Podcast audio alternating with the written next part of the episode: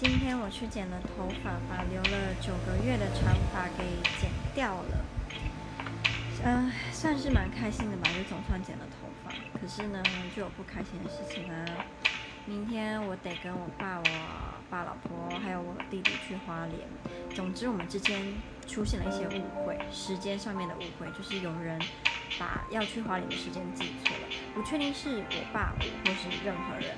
那我就已经感觉出来，我爸老婆在不爽了，所以我其实现在处于一种很烦躁的呃情情呃这叫什么心情？因为等于说你搭这个火车去就是要跟人家吵架，跟人家可能要骂还是怎样，所以我的心情不是很好。但是我就默默跟自己说，如果明天他太过分的话，我就直接搭火车回台中，因为我也不是十二岁。